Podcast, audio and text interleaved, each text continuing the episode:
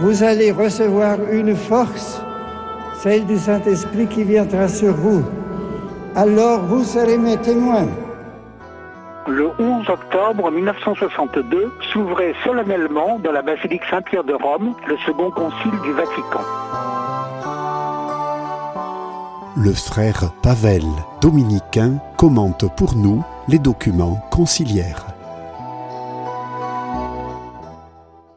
Bonjour, bienvenue dans notre émission Vatican II au fil des textes. Moi, le frère Pavel Sissoyev, dominicain de Bordeaux, je suis heureux de lire avec vous euh, semaine après semaine et page après page les différents fragments du, dernier concile.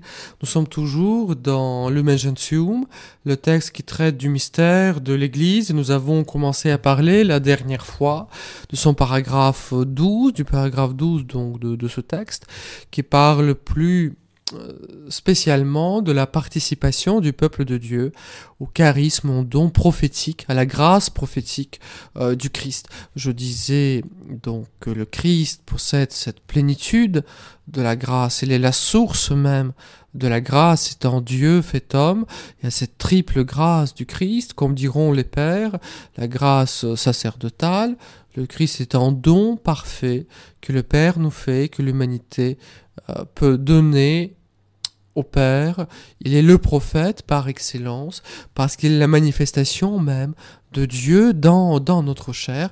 Il, est le roi qui guide euh, ce royaume de Dieu vers son accomplissement au-delà de l'histoire. Et donc chacun de nous, par notre baptême, nous sommes appelés à prendre part au sacerdoce du Christ en devenant des saints, en faisant de notre vie une offrande de sainteté, mais aussi à prendre part à l'esprit prophétique qui repose sur lui, c'est-à-dire être guidé, être mu, être habité par euh, l'Esprit Saint, par ce hôte mystérieux de nos âmes qui nous configure au Fils, qui nous donne de témoigner de l'intimité de Dieu de laquelle nous vivons en tant, en tant que chrétiens. Donc ce témoignage, car le prophétisme, c'est essentiellement le témoignage de l'intimité avec Dieu, passe avant tout par la vie théologale, par la vie de foi, d'espérance et de charité, par les gestes les plus simples, les plus quotidiens, le moindre acte de, bonté, d'attention posé pour ceux qui nous entourent, déjà renvoie à ce mystère de l'infinie bienveillance du Père. Voyez, quand Jésus dit il faut que les hommes voient vos bonnes œuvres et en les voyant glorifient le Père, votre Père qui est dans les cieux, c'est de cela qu'il s'agit, c'est cela, ce prophétisme dont nous parlons.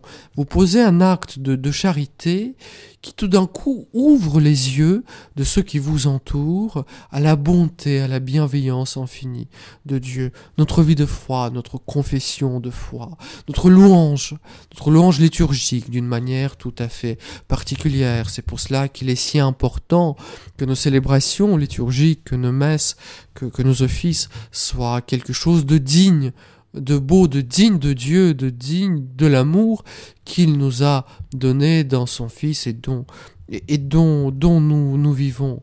Et aussi cette vie de foi va être manifestée aux yeux du monde tout spécialement par la profession de foi, par la confession de foi. Et pour que nous puissions le faire, nous possédons ce don merveilleux de l'Esprit Saint, qui est sensus fidei, nous en avons parlé, ce sens de la foi qui unit tout le peuple de Dieu des évêques au dernier des fidèles, comme dit le texte conciliaire, et qui nous permet de recevoir avec docilité, avec promptitude, avec joie l'enseignement de Dieu et répondre par nos actes, par la profession de, nos lèvres et de notre cœur. Et aussi, et aussi, Dieu nous gratifie des, des charismes. Qu'est-ce que sont les charismes? Sont les dons que nous recevons de la part de l'Esprit, de la part de l'Esprit Saint, l'âme, donc euh, ancrée de l'Église, qui nous met au service de nos proches, qui nous met au service de l'Église tout entière. Là, il faut donner quelques précisions qui peuvent paraître un peu techniques, mais qui sont aisées à comprendre et tout à fait fondamentales. La grâce, qu'est-ce que c'est la grâce? La grâce, c'est la vie divine elle-même qui nous est donné, qui, qui nous est communiqué. Quand je pose un acte de, de charité, je vis de l'amour de Dieu. Quand je professe ma foi, je vis de la connaissance de Dieu. Je prends part à la vie divine. Et cette grâce agit en nous de deux manières. Tout d'abord, elle nous rend semblables à Dieu, elle nous unit à Dieu. Et il nous sanctifie, il fait de nous des saints. Voilà, c'est ça ce qu'on va appeler la grâce sanctifiante. Et puis aussi, il y a les dons de la grâce que le Seigneur nous fait, non pas pour nous sanctifier, nous, mais pour que nous travaillions à la sanctification de ceux qui nous entourent, pour manifester la gloire de Dieu, pour que nous puissions nous mettre au service des autres. Donc il y a la grâce que nous recevons pour notre sanctification, il y a la grâce que nous recevons pour l'édification des autres, pour l'édification du corps mystique euh, du Christ dans l'histoire. Ce sont ces grâces-là qu'on va appeler les, les charismes. Donc l'Esprit Saint ne se borne pas à sanctifier le peuple de Dieu par les sacrements, euh, par les ministères, mais aussi il va susciter à l'intérieur de ce peuple de Dieu des charismes étonnants. Vous voyez, Saint François d'Assise, c'est pas la question de, de ministère, c'est pas la question des sacrements, mais tout d'un coup, la grâce baptismale en lui, en cet homme, jaillit de telle sorte qu'il y a un renouveau absolument magnifique et merveilleux de la vie évangélique autour de lui. Ou Saint Dominique, le fondateur de, de notre ordre, quel don quel don que le Seigneur a fait à son Église en ce magnifique saint, au saint Thomas d'Aquin, avec sa synthèse magnifique de la théologie, Prenons les grands théologiens du XXe siècle, Font Balthazar, euh, Journet, de Lubac, le don que le Seigneur a fait à nous tous pour que nous puissions entrer davantage dans la compréhension du, mystère de, notre foi. Les dons de prophétie, de, de, de, guérison, le don de lire dans les cœurs. Regardez Padre Pio, ah, pas simplement sa sainteté personnelle, mais aussi les dons qu'il reçoit, afin que le corps de Dieu soit édifié, soit glorifié, puisse se construire dans cette fidélité indélébile à la grâce que Dieu nous donne. Donc le prophétisme de l'Église va s'exercer aussi d'une manière tout à fait particulière par les charismes.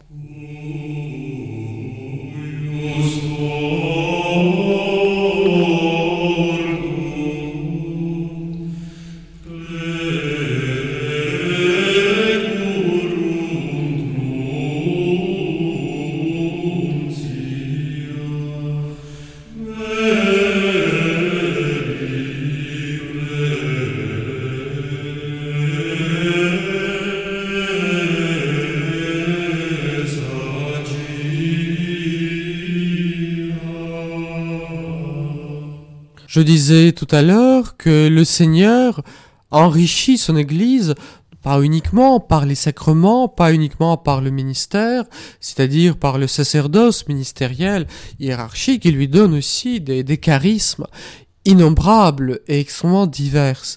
Les charismes, c'est-à-dire les dons de grâce pour l'édification, l'édification euh, des autres.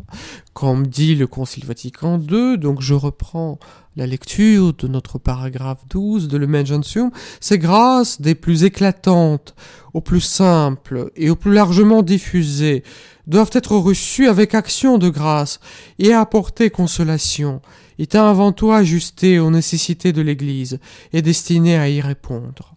Des plus éclatants donc, aux plus modestes, des plus éclatants, un grand théologien, ou par exemple le don de guérison, ou le don de témoignage, ou le don de martyr, qui, lui, à la différence des autres charismes, là, va sanctifier aussi le martyr euh, lui-même. Voilà, les signes tout à fait éclatants. Mais il y a aussi les charismes extrêmement humbles, la capacité d'intercéder, prier pour les autres patiemment, tranquillement, calmement, dans l'ignorance total du monde qui ne soupçonne même pas qu'il y a telle ou telle âme qui se dévoue à égrener paisiblement son chapelet afin qu'il y ait un tout petit peu plus de lumière, de douceur, de sérénité dans, dans les affaires du monde. Quelqu'un qui se dévoue à l'accomplissement de ses tâches euh, quotidiennes avec simplicité, avec douceur le travail bien accompli, la vie familiale bien menée, une chose qui aurait dû être tellement naturelle, et pourtant chacun de nous sait que cette fidélité à notre vocation dans le mariage, dans la vie consacrée, dans le sacerdoce, cette fidélité quotidienne exige un don tout à fait particulier de l'Esprit Saint. Et un bon père de famille est sûrement un don que Dieu fait, pas simplement à sa famille, mais à l'Église tout entière, qu'il soit béni les pères, les mères de famille qui se dévouent pour leurs enfants, les grands-pères, les grands-mères qui intercèdent, qui témoignent de leur foi, qu'ils soient bénis, qu'ils sachent aussi que ce qu'ils vivent, c'est un don que le Seigneur fait à son Église, un don certes commun, mais comment ne veut pas dire négligeable. Comment cela veut dire principal, nécessaire pour l'édification du corps tout entier Les dons continue le Concile Vatican II, extraordinaires, ne doivent pas être témèrement recherchés. Ce n'est pas de ce côté qu'il faut espérer présomptueusement le fruit des œuvres apostoliques. C'est à ceux qui ont la charge de l'Église de porter un jugement sur l'authenticité de ces dons et sur leur usage, bien entendu. C'est à eux, c'est-à-dire à ceux qui ont la charge de l'Église, qu'il convient spécialement, non pas d'éteindre l'esprit, mais de tout éprouver, pour retenir ce qui est bon. Faut-il rechercher, rechercher les, les charismes? Eh oui non. Il faut les rechercher en tant euh, qu'ils sont utiles euh, pour l'édification du corps ecclésial. Il ne faut pas les rechercher pour euh, son propre plaisir. Puis-je espérer de posséder le don de guérison? Bon, ma foi, si telle est la volonté de Dieu, oui, mais pas pour épater mes amis ou pour me prouver à moi-même que j'ai une vie théologale sérieuse. Ce qu'il faut désirer, ce qu'il faut demander, c'est la vie de la foi, de l'espérance, de la charité, le service humble et constant de l'Église, de mon prochain, le don de la prière, fervente, chaleureuse, cordiale. Ça, oui, ça, il faut que je le demande. Mais les dons extraordinaires, les visions, les révélations privées, euh, la guérison, bah, si le Seigneur a daigné de nous accorder euh, telle ou telle grâce particulière, qu'il soit béni, cela ne veut strictement rien dire de notre sainteté. Parce que, et j'y insiste tout particulièrement, les charismes ne permettent pas de présumer de la sainteté de celui à qui ils sont donnés. Normalement, il est vrai, le Seigneur donne d'accomplir les œuvres merveilleuses euh, et étonnantes, extraordinaires à des saints, à ceux qui vivent de l'intimité avec lui. Mais il peut aussi euh, donner un charisme particulier, un don particulier, un chrétien tout à fait médiocre, à celui dont la charité est tout à fait tiède, parce que ceci est exigé pour l'édification de, de son corps, ou parce que peut-être ce charisme, s'il est exercé avec délection, promptitude, avec le don de soi, va ranimer la vie, la vie de la charité. Donc voyez-vous, ne confondons pas la sainteté et, les dons extraordinaires.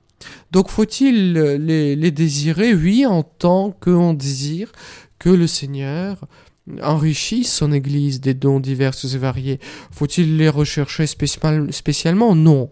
Le Seigneur les donnera quand bon lui semble et au moment qu'il jugera nécessaire. Comment savoir que ce charisme est authentique, mais tout d'abord il y a ceux à qui il t'appartient euh, de, le discerner, c'est-à-dire à la hiérarchie de l'Église, principalement à l'évêque qui va se prononcer sur l'authenticité de telle ou telle apparition. Regardez par exemple euh, Medjugorje, voilà.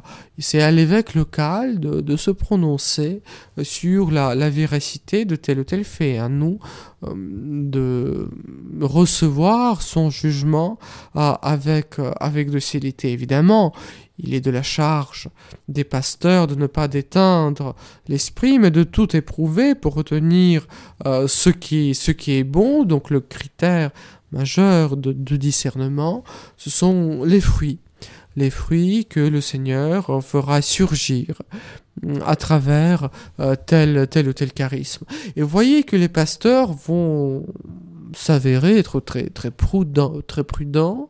Ils vont prendre leur temps pour voir, et ce qui leur permettra de, discerner entre les charismes euh, véritables, entre les charismes vraiment donnés par l'Esprit Saint, et entre ce qui est juste un concours extraordinaire euh, de, circonstances, et avant tout, est-ce que l'œuvre persiste ou non dans le temps?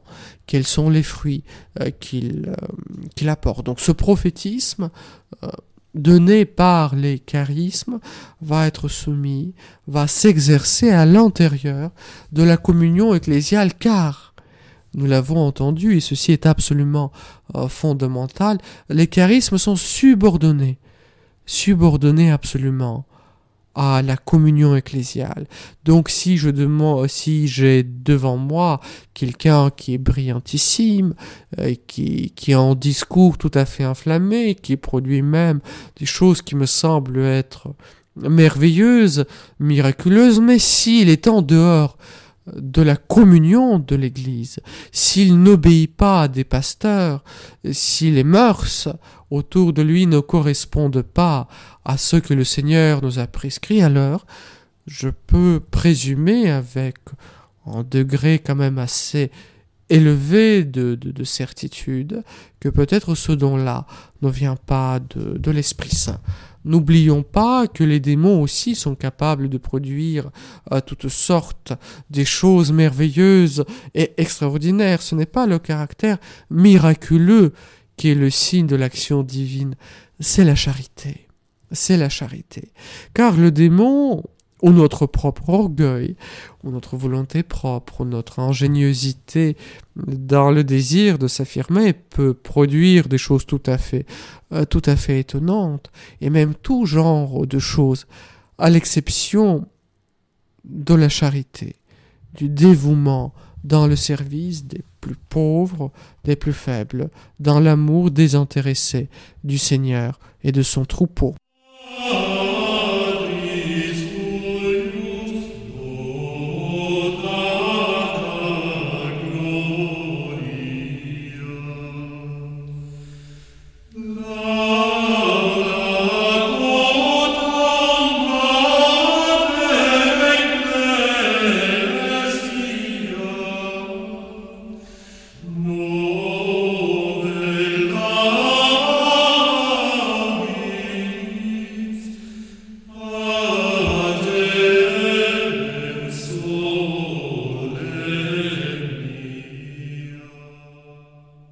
Continuons notre lecture du Concile Vatican II et après avoir parlé du caractère prophétique euh, du, du, peuple de Dieu, nous allons aborder maintenant une question tout à fait passionnante et très très riche qui est la question de l'universalité du, du, peuple de Dieu, qui est abordée par les pères conciliaires, cette doctrine qui est exposée ici au paragraphe 13 de, de Lumen Gentium. Il y a plusieurs lieux euh, parallèles dans les textes, dans les textes du concile. La question à laquelle nous tâchons de répondre avec ces considérations est la suivante. Nous savons bien, et c'est l'adage patristique reçu par le magistère de l'Église, hors de l'Église, point de salut. Voilà, l'Église est cette société des sauvés. Cela voudra-t-il dire qu'en dehors des limites visibles de l'Église, le salut n'est pas possible? Et là, nous avons déjà aperçu, en parlant de subsistit in, de cette formule du Vatican II, que l'Église de Dieu subsiste dans l'Église catholique, nous avons aperçu déjà euh, cette grande thèse, cette grande doctrine euh, catholique, que nous savons où est la vraie Église de Dieu. Nous ne savons pas où elle n'est pas. Nous savons où trouver l'Église du Christ. Nous la trouvons dans la communauté des croyants qui vivent de l'écriture, qui vivent de la succession apostolique, qui sont régénérés par le baptême, qui gardent la profession de foi, qui sont unis par les liens de, la charité, qui sont unis entre eux et aux successeurs euh, de Pierre. Voilà. nous savons que dans cette communion-là, l'Église de Dieu est, elle y subsiste, elle y est présente. Que penser de ceux qui n'ont jamais rencontré cette Église, de ceux qui n'ont jamais eu l'accès à l'annonce de l'Évangile? Est-ce qu'ils sont exclus de la volonté salvifique de Dieu? Bien sûr non. Bien sûr que non. L'écriture elle-même nous disait déjà, avec Saint Paul dans sa deuxième épître à Timothée, que Dieu veut que tous les hommes soient sauvés et parviennent à la connaissance de la vérité, car Dieu est unique et, continue Saint Paul, unique aussi et médiateur entre Dieu et les hommes, le Christ Jésus. Donc voyez-vous, cette universalité du salut n'est pas empêché par l'unicité absolue de la médiation, qui est la médiation du Christ Jésus, Dieu fait homme. Cela ne veut pas dire que les uns sont sauvés par le Christ, les autres par le Bouddha, le troisième en suivant le chemin du Coran. Non, l'écriture elle-même nous dit que quiconque est sauvé, et Dieu veut que tous les hommes soient sauvés, est sauvé par l'intermédiaire, par la médiation de l'unique médiateur entre Dieu et les hommes, le Christ Jésus. Toutes les autres médiations, aussi nobles et aussi nécessaires soient-elles, sont subordonnées à celles du Christ, ne sont que le prolongement, l'écho, le rétentissement dans l'histoire euh, des hommes de cette unique médiation du Christ. L'Église n'est rien d'autre que le Christ Jésus répandu et communiqué. Et cette doctrine-là va être reprise et affirmée d'une manière extrêmement nette euh, par le Concile Vatican II qui ouvre le paragraphe 13 de Lumen par une phrase qui a le ton très solennel et qui mérite d'être d'être médité à faire partie du peuple de Dieu. Tous les hommes sont appelés à faire partie du peuple de Dieu, tous les hommes sont appelés ad novum populum Dei cunctivocantur homines, à ce nouveau peuple de Dieu qui est le peuple des rachetés. Tous les hommes sont appelés, depuis la création du monde jusqu'à sa fin. Les hommes de tout peuple, de toute race, de toute nation n'existent que pour entrer dans la communion avec Dieu, à faire partie du peuple de Dieu.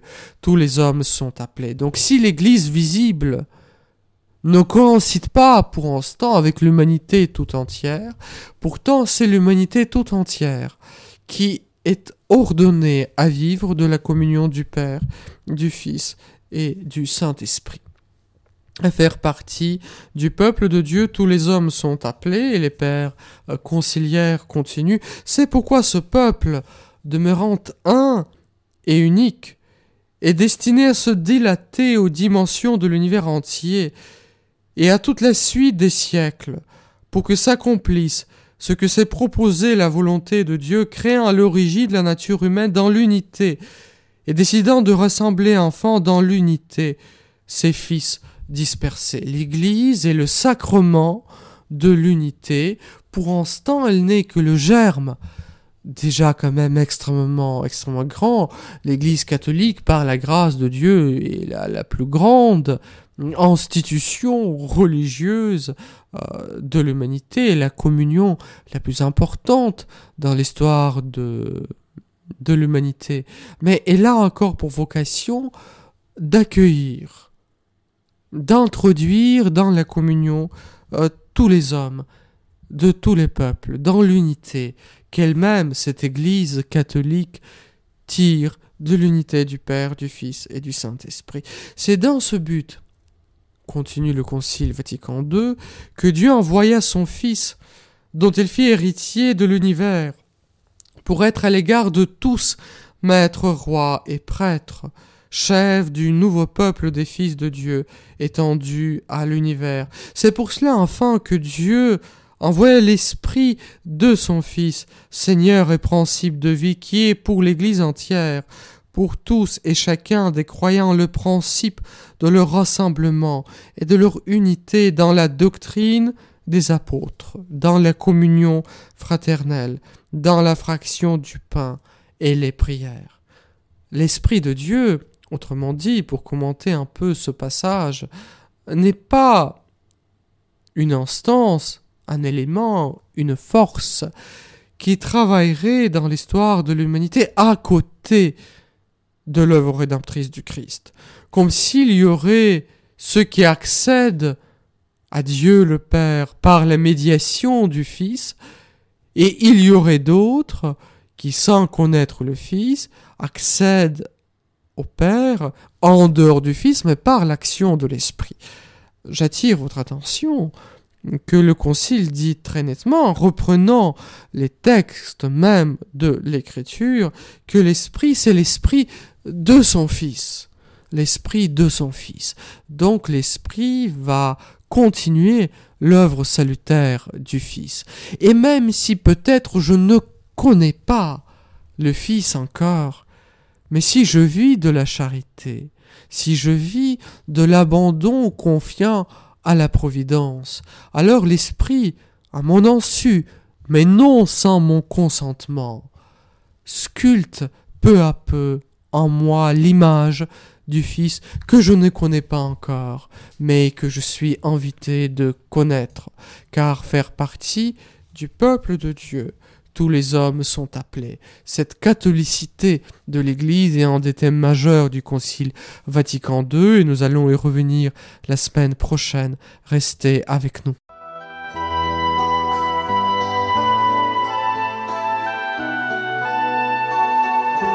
C'était le frère Pavel, dominicain, qui commentait pour nous les documents du Concile Vatican II.